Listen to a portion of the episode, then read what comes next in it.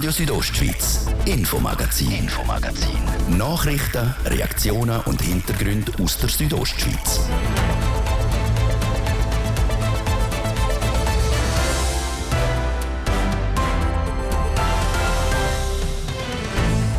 Kanton Graubünden hat heute ein Gesuch eingereicht, um vier komplette Wolfsrudel zu schiessen.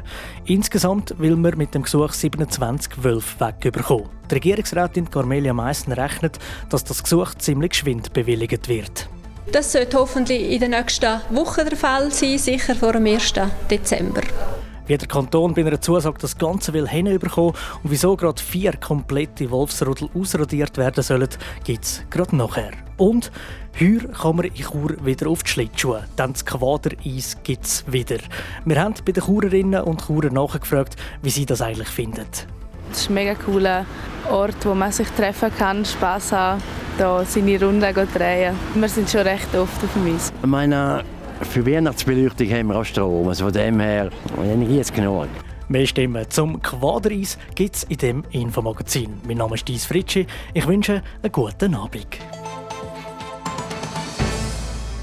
Am 1. Dezember tritt die teilrevidierte bundesrätliche Verordnung über die Jagd und den Schutz von wildlebenden Säugetieren und Vögeln in Kraft.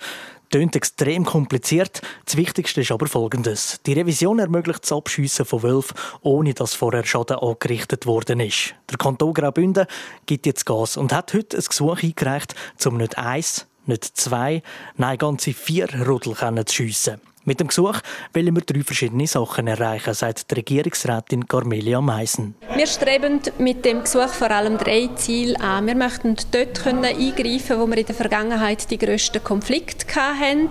Dann möchten wir das im Moment in einer exponentiellen Phase sich befindende Wachstum vom Bestand äh, stoppen und den Bestand äh, stabilisieren.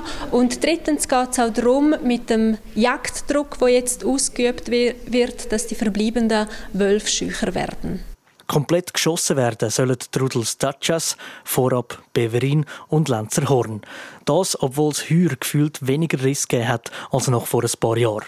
Das ist jetzt eine Beobachtung von einem Jahr auf das andere. Wir haben noch keine statistisch relevante Langzeitreihe, wo wir da wirklich könnten mit Sicherheit sagen, was genau dazu geführt hat. Darum braucht es äh, die Eingriffe. Äh, es braucht dann aber auch im nächsten Jahr eine gute Auswertung und Beobachtung, was im Alpsommer 24 dann wirklich passieren wird. Das Ziel ist auch, die Schäden zu reduzieren. Die Regulationszeit, die durch das beschlossene Jagdgesetz vorgegeben wird, ist vom 1. September bis Ende Januar von jedem Jahr. Weil die Inkraftsetzung heuer erst auf den 1. Dezember passiert, hat der Kanton zwei Monate Zeit, um seine Ziele zu erreichen. Das sei auch eine der grössten Herausforderungen, sagt Arnold Burtscher vom Amt für Jagd und Fischerei. Es ist so, dass wir im Moment sicher eine relativ kurze Zeit haben, um das umzusetzen. Äh, für uns ist aber wichtig, dass wir in diesem Jahr noch auf Wildhüter zurückgreifen können, die noch nicht äh, in Gebieten leben oder wo in Gebieten leben, wo noch kein Wolfsrudel sich etabliert haben. Entsprechend auch nicht die Regulationen müssen vornehmen Und so haben wir für dieses Jahr noch wahrscheinlich zum letzten Mal die Möglichkeit, um äh, aus den Regionen die Wildhüter wirklich beizuziehen. Ja. Schon im letzten Jahr sind die Klosterjäger beim Wolf mit einbezogen worden. Das Jahr soll es ähnlich laufen. In der nächsten Woche werden die Jäger instruiert, was sie genau wo dürfen machen, so der Arno Burtscher weiter. Nebst den vier Rudel, die sollen reguliert werden, will der Kanton auch bis zu zwei Drittel der Jungtiere vom Buschlaf und Jatzhornrudel in Davos regulieren. Alles in allem sind das 27 Abschüsse. Dass man gerade vier komplette Rudel will regulieren, hat folgenden Grund. Wir haben uns ja schon vorher Überlegungen gemacht, äh, was wir erreichen mit der Regulierung und für uns ist klar, dass wir verhindern wollen, dass Wölfe lernen, erstens Rinderartige anzugreifen, aber auch, dass sie die Herdenschutzmaßnahmen, die mittlerweile äh, nötig sind, dass man die, äh, dass der Wolf die nicht lernt zum gehen. Und das sind für uns eigentlich die Hauptkriterien, die dann auch zu diesen vier Rudel geführt haben. Neben den beantragten 27 Wölfen, die sollen reguliert werden, sind bereits 17 bewilligte Abschüsse von Jungwölfen nach bisherigem Recht genehmigt. Mit der Bestätigung vom neuen Gesuch rechnen die Verantwortlichen bis zum 1. Dezember. Würde das genehmigt, werden aus den aktuell 12 Rudel im Kanton Graubünden 8.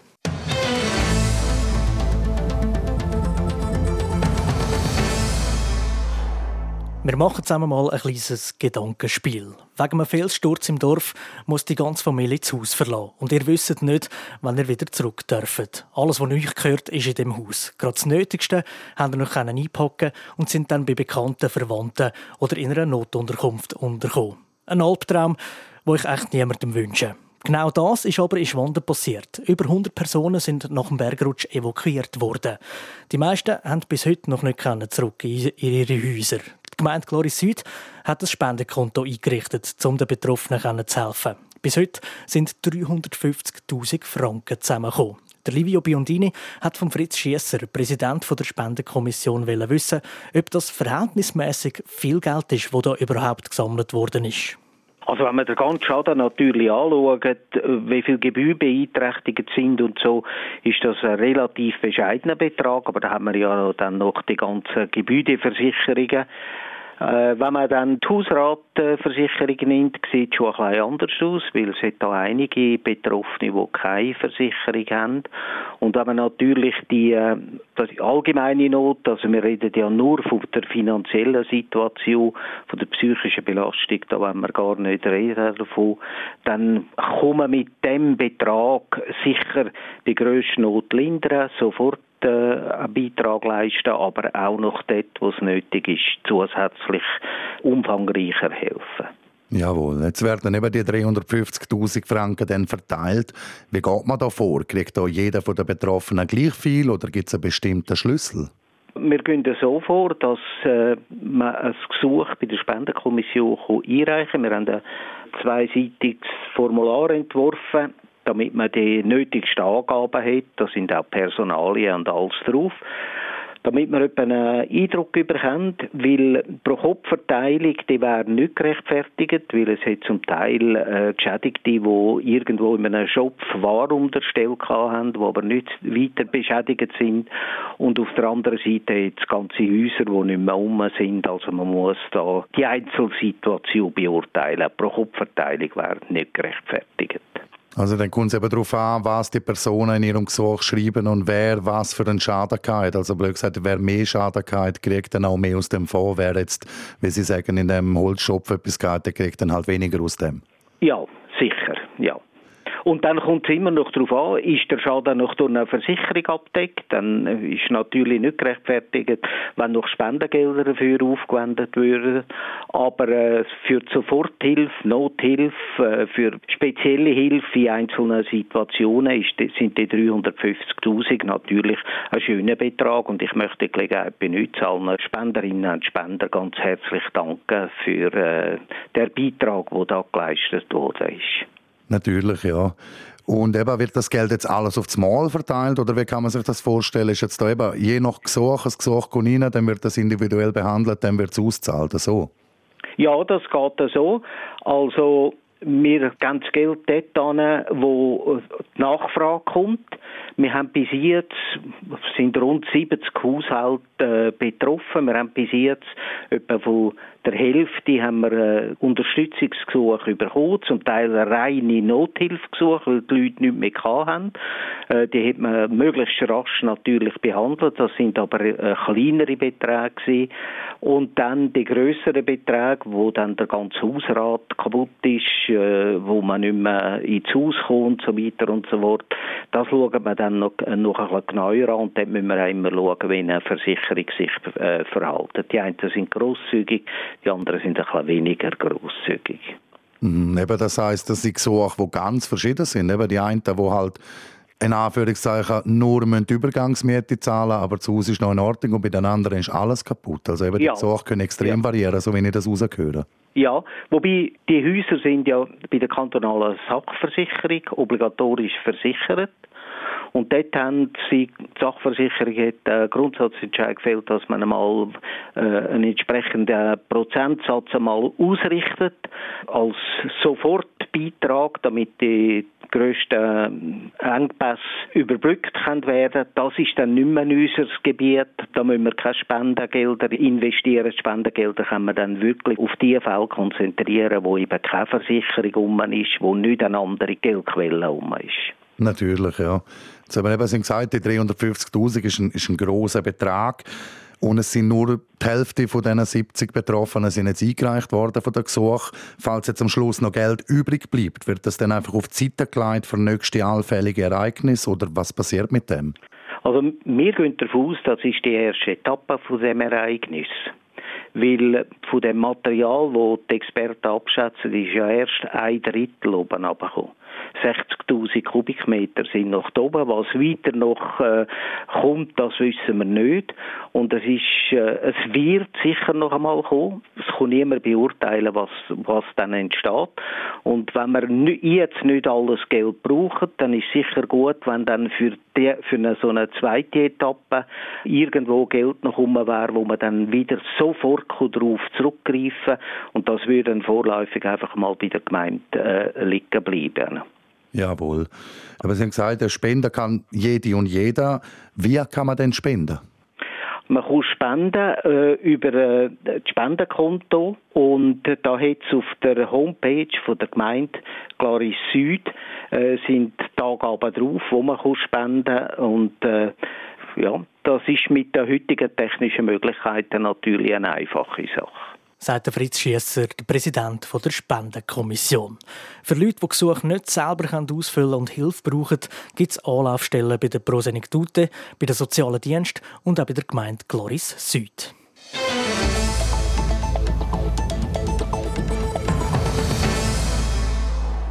die Leute auf das Velo bringen. Genau das probiert die neue Kampagne Velofahren im Alltag, die gestern gestartet ist. Die Kampagne kommt von Pro Velo Graubünden. Was das für eine Kampagne genau ist, berichtet der Laurin Michael. Momentan ist die Infrastruktur im Kanton für die Velofahrerinnen und Velofahrer nicht gut. Es gäbe aber noch sehr viel Potenzial, das noch nicht genutzt wird. Denn eigentlich sei Graubünden der perfekte Velokanton. Das vor allem wegen zwei Gründen, sagt der Geschäftsführer von Pro Velo Graubünden, der Simon Gredig. Einerseits, weil wir einen Haufen Gäste haben, die sehr gerne Velo fahren, die heute schon mit dem Mountainbike, mit dem Tourenvelo, mit dem Rennvelo, mit dem Gravelbike bei uns unterwegs sind und sich bessere Veloinfrastruktur würden wünschen. Andererseits auch, weil wir einen Haufen Gemeinden, Dörfer, Städte haben, die nach Arbeitsplätze haben, die perfekt geeignet werden, um mit dem Velo zum Arbeitsplatz zu fahren. Es käme aber auch vor, dass der Arbeitsweg recht anspruchsvoll sei, so der Simon Gredig weiter. Gerade in den ländlichen Regionen muss man viel Weg mit viel Höhenmeter fahren. Genau der steile Weg sei auch lange eine Ausrede gegen das Velo gewesen. Wer will schon für Schweiz zur Arbeit kommen? Das heißt, wenn es einen Haufen Höhenmeter zum Zurücklegen gibt, dann ist das bisher nicht attraktiv für das Velo. Jetzt ist es aber so, dass schon bald mehr Elektrovelo als normale Velo verkauft werden. Und mit den heutigen Elektrovelo kann man problemlos auch 100, 200, 300 oder 500 Höhenmeter zurücklegen, ohne dass man für das besonders sportlich sein muss. Und darum wird das je länger, je weniger ein Problem sein. Das Ziel der Kampagne sei zum Aufzeigen, wie wichtig eine gute Veloinfrastruktur ist, um das Potenzial vom Velo als Verkehrsmittel auszuschöpfen. Dass das noch nicht so ist, liegt vor allem daran, dass man nur dort Velowege gebaut hat, wo viele Velos unterwegs sind und sich nicht überlegt hat, wo könnten die Leute sonst noch unterwegs sein. Ein gutes Beispiel sei der Veloweg zwischen Kastrisch und Ilanz. Damals, als man den geplant hat, haben viele Leute gedacht, ja, wer fährt dort schon Velo? Das ist doch eigentlich nicht nötig, so einen Weg zu bauen. Und kaum hat man den gebaut, ist die Nutzung extrem, hat sich extrem positiv entwickelt.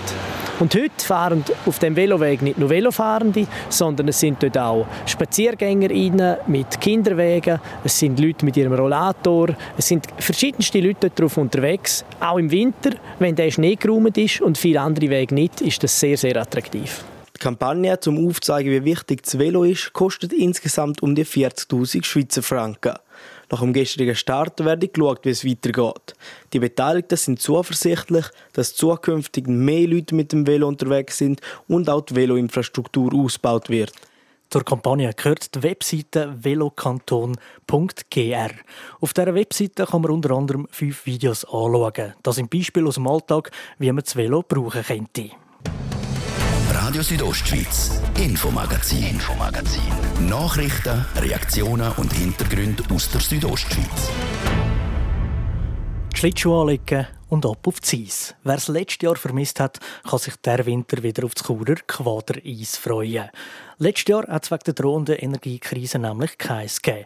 Das Mal hat die Stadt Chur aber nicht darauf verzichten ganz zur Freude von vielen Bündnerinnen und Bündner. Bericht von der Sorina von Weissenfloh. Rund um das Churer Quadris hat es letzten Winter viele Diskussionen gegeben. Unter anderem, weil ein grosses Event wie das Big Air Kur stattgefunden hat, aber das Quadris aus Energiegründen nicht aufgebaut worden ist. Diesen Winter gibt es aber wieder ein Eisfeld auf der Quaderwiese. Und wenn man auf der Churer Straße danach fragt, dann tönt das etwa auch so. Meine Brau ist okay, aber ist halt auch nicht näher. Ist aber ziemlich voll. Und dort ist halt am Abend immer offen, oder so viel ich weiß. Ja, ist gut. Meine, für Weihnachtsbeleuchtung haben wir auch Strom. Also von dem her, Energie ist genug. Ich finde es mega cool, weil wenn es so dunkel ist, ist es so schön beleuchtet und man kann wieder miteinander abmachen. Es ist ein mega cooler Ort, wo man sich treffen kann, Spass haben, da seine Runden drehen. Wir sind schon recht oft auf dem Eis. Ich weiß noch früher, als ich hier in Kante bin, bin ich selber viel gewesen. Ich meine, jetzt brauche ich es nicht mehr so, weil es mich so anders hergeschlagen hat, aber ich finde es grundsätzlich gut. Offen ist das Eisfeld am Samstag. Damit Menschen im Rollstuhl aufs Eis können, gibt es sogenannte Eisgleiter von Stiftung Cerebral. Das ist eine Art Plattform auf Kufen. Und neben dem Eis ist auch der Kurer Genusswagen mit Essen und Getränk wieder am Start. Für den Auf- und Abbau vom Eisfeld rechnet die Stadt Chur mit rund 550.000 Franken. Offen hat das Quadereis in voraussichtlich bis zum 3. März. Die Stadt Chur hat sich auf Anfrage nicht zum Thema geäußert.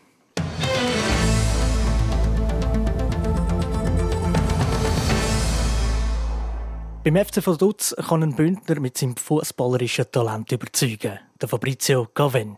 Nach, nach der Hammersaison bei der U21 vom FC St. Gallen hat der Bündner ins Liechtenstein gewechselt. Im Beitrag von Luciano Cherry hören wir, wie sich der Fabrizio Gaven ins neue Team eingelebt hat.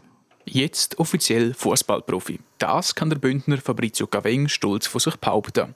Im Sommer hat der junge Bündner von U21 vom FC St. Gallen zum FC Vaduz gewechselt. Ein Wechsel zu einem neuen Team ist etwas Spezielles. Es erwarten einen neuen Teamkollegen und einen neuen Trainer. Das heißt, man muss sich an die neue Spielweise und an die neuen Mitspieler gewöhnen. Der Fabrizio Caveng lebt sich aber gut in seinem neuen Team ein. Sie haben mich sehr gut aufgenommen.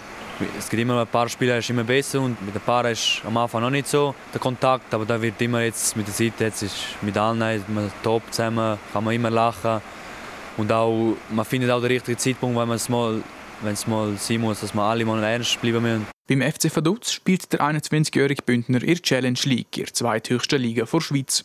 Der Martin Stocklasa, der Trainer vom FC Vaduz, ist froh über den Neuzugang aus Graubünden.